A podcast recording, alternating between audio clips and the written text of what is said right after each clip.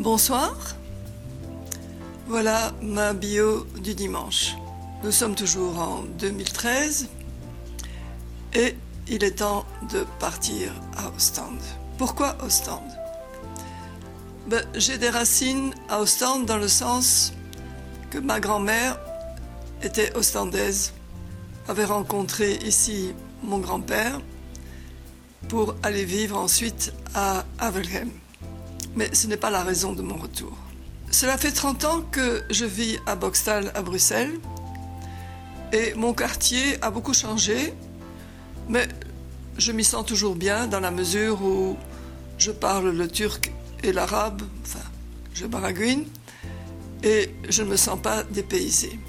À Bruxelles, j'ai des occupations agréables, manifs, études, etc. Mais j'ai un cruel besoin de beauté. Mon appartement est très beau à l'intérieur, mais il donne sur le parking du Bricot et je vous assure qu'il n'y a pas moyen qu'un parking soit beau. C'est vrai que de biais, je vois l'hôtel de ville de Laken, mais enfin, cela ne me suffit pas. Depuis mon retour de Syrie et le démarrage de la révolution, j'ai rencontré beaucoup de réfugiés syriens, ce sont devenus des amis. Je leur ai donné un coup de main au début, mais maintenant ils ont trouvé leur marque, ils ont leur vie, et il est temps que je m'occupe de moi. J'allais souvent en week-end au coq, mais pour une fois, je viens à Ostende.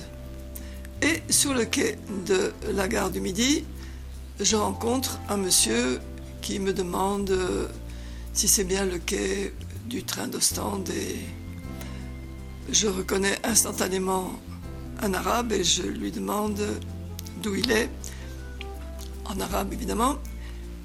Et il me dit de Syrie et je lui demande vous êtes pour ou contre Assad?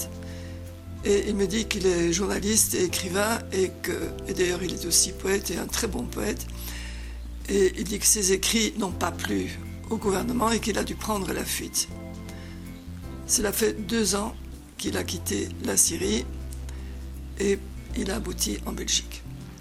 Il est encore au petit château et nous faisons le voyage ensemble jusqu'à Ostende. Nous échangeons nos téléphones. Je lui rends visite au petit château. Après, il essaye de s'installer à Anvers, mais ça ne lui plaît pas. Et il s'installe finalement à Ostende où sa famille et ses enfants le rejoignent. Ostende, c'est formidable pour les vacances, mais comment est-ce que c'est pour la vie quotidienne?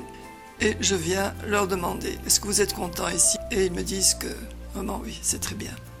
Donc, je vais prendre Ostende à l'essai.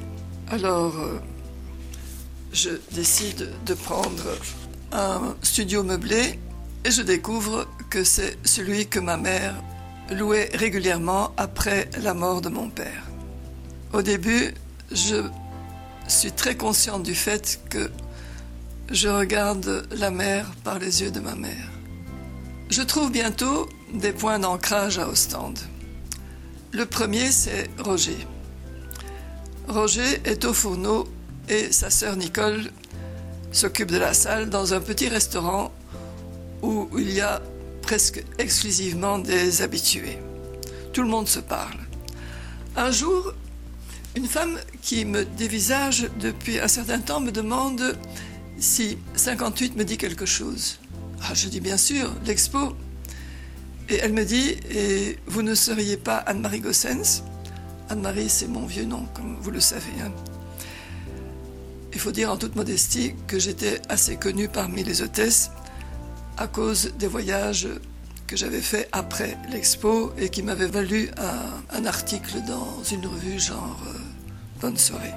La dame en question s'appelle Viviane, elle est de Courtrai et elle habite dans la maison à côté de mon studio. Nous nous voyons régulièrement en buvant une bouche et je vous assure que la bouche, ce n'est pas de la petite bière. Hein. J'ai donc un deuxième point d'ancrage. Et le troisième, et pas le moindre, ce sera Jean. Un jour, au restaurant, Nicole me demande si cela me dérange de partager la table d'un monsieur que je trouve assez intimidant, mais qui est finalement très aimable. Et de fil en aiguille, nous faisons table commune, et puis nous finissons par aller au spectacle, au ciné-club, à l'opéra, au cinéma. Activités que j'avais l'habitude de faire en solo, mais qui sont bien agréables à partager. Évidemment que depuis le Covid, nos activités se limitent à la table. Ça, c'est mon troisième point d'ancrage. Ostende compte 72 000 habitants. Le centre est en bonne partie une ville piétonnière. Il y a deux rues très commerçantes, Adolphe Beuil et la rue de la Chapelle.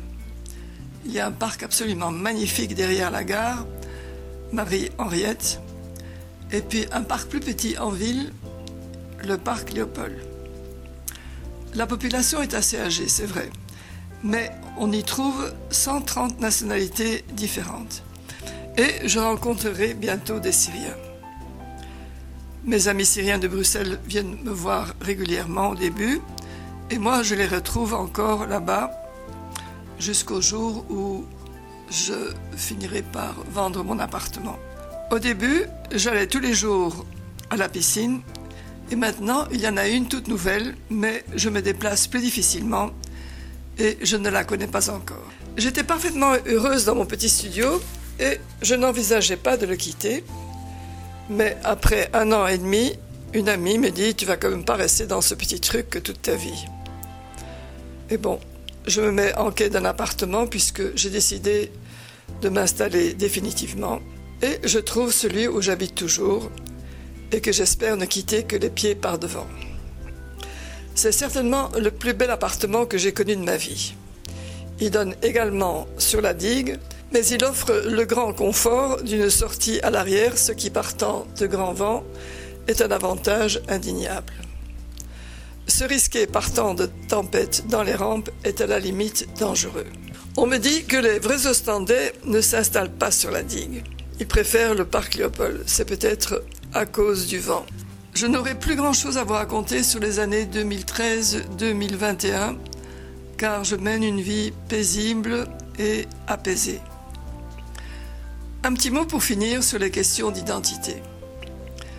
Depuis que ma famille avait quitté Courtrai, j'avais en fait perdu mon identité et progressivement aussi ma langue. J'ai remplacé le néerlandais par le français, mais ce faisant, j'ai perdu mon âme. À l'époque, c'était donc l'après-guerre, un avenir s'écrivait encore en français et le néerlandais n'avait pas encore trouvé sa place. Donc je me suis trouvée dans une sorte d'exil et en 2013, je suis revenue dans ma province à la recherche de ma langue et de mon identité. C'est une chose absolument illusoire dans la mesure où, au gré de mes voyages, je me suis forgé une identité composite, voire unique. Enfin, unique, différente.